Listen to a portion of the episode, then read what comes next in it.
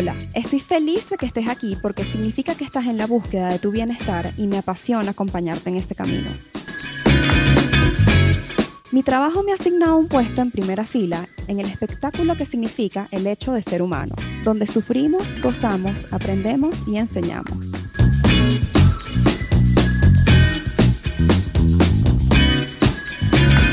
Es un espacio dedicado a normalizar la salud mental, donde converso aquellas cosas que yo también en algún momento he necesitado escuchar. Te hablo un poco desde mi academia y mi experiencia, pero sobre todo desde mi propio trayecto personal en terapia. Yo soy Ariana Sánchez, alias Ariana con doble N. Soy psicóloga y promotora de bienestar y este podcast no es terapia.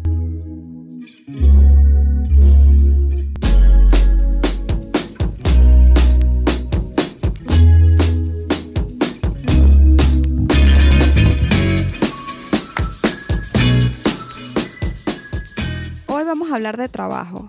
Trabajo, trabajo, trabajo. Sé que de repente en este tema en tiempos de pandemia, bueno, puede resultar un poquito sensible porque para muchos la cuestión en este departamento ha variado bastante y muchas de esas cosas la verdad es que no dependen de uno mismo, sino de las circunstancias.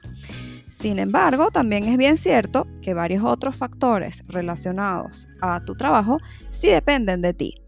Entonces, hoy vamos a hablar de bienestar laboral también conocido como felicidad laboral, pero me gusta más utilizar la palabra bienestar.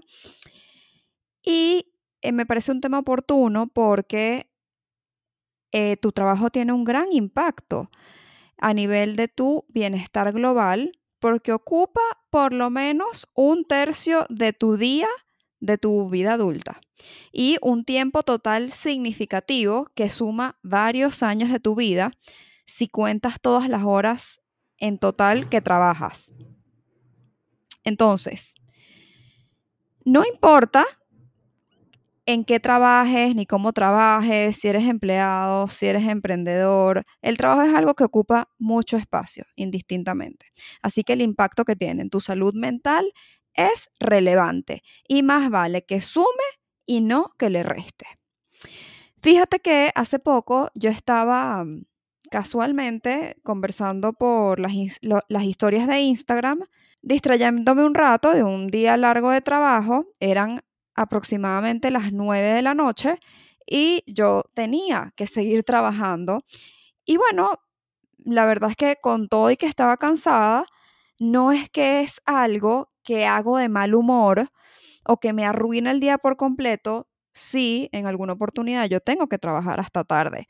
De hecho, este episodio lo estoy grabando a las ocho y media de la noche y disfruto tanto lo que hago y hablar de lo que hablo que no me arruina el día, sino que lo puedo hacer tranquilamente, ¿no? No es que obviamente sea mi cosa favorita eh, trabajar todos los días hasta las 10 de la noche, pero en el caso de que toque y cuando toca, toca, lo hago relajada.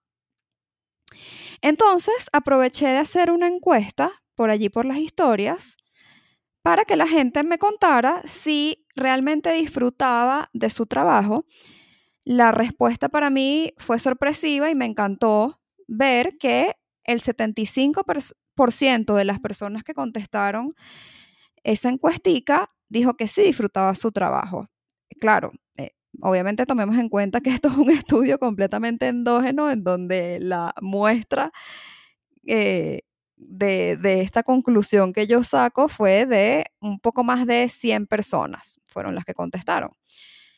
25% dijo que no disfrutaba su trabajo. El punto es que el episodio de hoy es para todo el mundo, te guste o no te guste tu trabajo, porque la intención es que hagas una reflexión un poquito más profunda de esta área de tu vida, haciéndote algunas preguntas que te van a ayudar a evaluar tu situación de trabajo actual y si esa situación actual es que pues perdiste tu empleo o te lo estás replanteando, te va a ser muy valioso esto que acá te comento porque lo vas a poder tomar en cuenta para buscar un trabajo que te satisfaga. Entonces, ¿estamos listos? Ok, aquí vamos. El bienestar laboral se compone de una serie de elementos que te voy a enumerar a continuación, entonces toma nota. Número uno, Esta es obvia. Evidente, haces algo que te gusta y que disfrutas. Si no te gusta, no lo disfrutas, pues obviamente va a ser tortura. Número dos, ¿te gusta el ambiente laboral y las personas con las que trabajas te parecen agradables? Esto, vamos a estar claros, es también muy importante. Número tres, vital, y esta es bien difícil. ¿Consideras que percibes una remuneración adecuada por tu tiempo y tu trabajo? O sea, que no es que lo estás regalando, porque eso no motiva. Y la verdad es que esto es importante, a muchas personas se les hace difícil ponerle un valor a su tiempo y a su trabajo e incluso a muchos nos ha dado pena cobrar o a muchos les da pena cobrar, hablo por mí porque a mí, yo también pasé por allí. Eso fue algo que yo tuve que desarrollar en terapia, el aprender a cobrar, pero me di cuenta eventualmente de que eh, ponerle un precio, un valor justo y apropiado al tiempo y al trabajo de uno, a los propios conocimientos, al final del día es un acto de amor propio. Continuamos. Número cuatro. La actividad que realizas te permite afrontar nuevos retos y te invita a estar en constante aprendizaje, crecimiento y formación. O sea, sientes que avanzas y no que te quedas permanentemente estancado. Puede ser que de vez en cuando, por un rato, te estanques, normal, pero que sientas que estás permanentemente estancado y tengas ganas de crecer, pero sientas un techo sobre tu cabeza, oye, eso es incómodo. Te resta tu calidad de vida, sin duda, me atrevo a decirlo. Número 5. Hay un buen balance para combinar tus responsabilidades laborales junto con otras actividades también importantísimas, como el ejercicio, el descanso apropiado, tus hobbies, el tiempo en familia, etc. Tienes que tener o tienes que buscar tiempo para hacer esas otras cosas que te gustan, que te suman.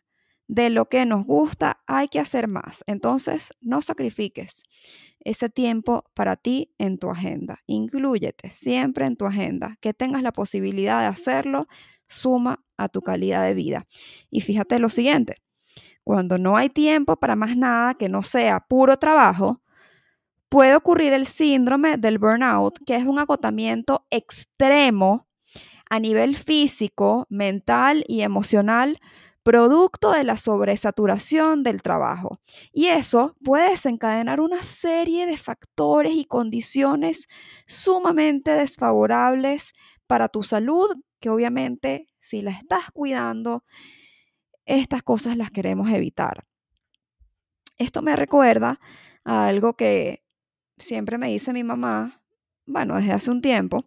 Mi mamá es una persona que yo admiro mucho porque ella siempre ha sido una mujer muy hábil de negocios y yo admiro cómo se ha desempeñado ella en su carrera profesional y hoy en día, con sus años de sabiduría y experiencia, me comenta que uno de los consejos más valiosos que ella tiene para ofrecer en pro de la salud y el bienestar en relación al trabajo es el manejo saludable del estrés. Aquí introduzco una nueva palabra, el estrés, y con eso me voy a el factor número 6 que yo pienso que compone el bienestar laboral, que es, existe también un buen balance entre tus obligaciones, es decir, lo que tienes que hacer, y tus habilidades, es decir, la serie de recursos con las que tú cuentas. Esto es vital para prevenir el estrés laboral. Y estrés es una palabra que utilizamos muchísimo, ¿verdad? Una palabra súper popular, pero mm, sabemos realmente lo que significa. Si te ponen a definir estrés, ¿sabes cómo definirlo? Vamos para allá. El estrés es la relación entre la dificultad de una tarea y las habilidades que tienes para realizarla. Es decir, si yo considero, por ejemplo, que una tarea es muy difícil para mí, o sea que la dificultad de la misma sobrepasa las habilidades que yo tengo para realizarla, va a ocurrir una sobreexigencia. Y la sobreexigencia normalmente lleva al estrés. Claro, también puede ocurrir el caso contrario, que es que mis habilidades sobrepasen el nivel de dificultad de la tarea y eso conlleva al aburrimiento. Nadie quiere estar aburrido en su trabajo porque eso tampoco motiva. Entonces, Ariana, ¿qué es lo ideal? Bueno, un poquito de estrés y el manejo saludable de ese estrés. Es incluso necesario y beneficioso que experimentemos un poco de estrés en nuestro trabajo porque nos ayuda a cumplir con objetivos, con metas, con lapsos de entrega y además nos reta constantemente. Pero demasiado estrés nos puede generar un síndrome de burnout. Además de todo esto que te comento, hay un tema adicional que quiero compartir contigo porque lo observo mucho, muchísimo en consulta. He visto con mis propios ojos el enorme impacto que tiene el tema laboral en el grado de autoestima de una persona. Y sí, eso tiene mucho sentido, así que hay que prestarle atención. Ahora, lo que más salta a mi vista en relación a esto es que le tendemos a dar una valoración altísima a la opinión de los demás sobre nuestro propio performance a nivel profesional. Y sí, hay que tomar en cuenta la opinión de otros, eso nos da información valiosa, pero lo que yo te estoy comentando es que veo con frecuencia cómo se le da demasiada importancia a eso. Y por supuesto, las repercusiones a nivel de autoestima son catastróficas. O sea, una cosa que veo como la gente se deprime, se pone ansiosa, e intranquila, no le dan ganas de trabajar, no le dan ganas de hacer ejercicio por sentirse incómodos con la opinión de los demás en relación al propio trabajo. Repito, no lo estoy inventando, sino que lo escucho a menudo y con mis propios oídos en la práctica de mi ejercicio. La parte más increíble de todo esto, que bueno, sonará increíble, pero es que ocurre, es que esa opinión desfavorable que tienen las personas X sobre el performance de trabajo propio proviene de alguien a quien ni siquiera, con quien ni siquiera estamos como de acuerdo. Para explicarme mejor te voy a relatar un caso. Inventado, pero cierto. María eh, tiene un trabajo y tiene un jefe que bueno, a María no le gusta mucho su jefe, no está de acuerdo con su jefe, siente que no tienen cosas en común, em, no piensa que su jefe no sabe trabajar en equipo, etc. Y no suele darle mucho feedback positivo a María.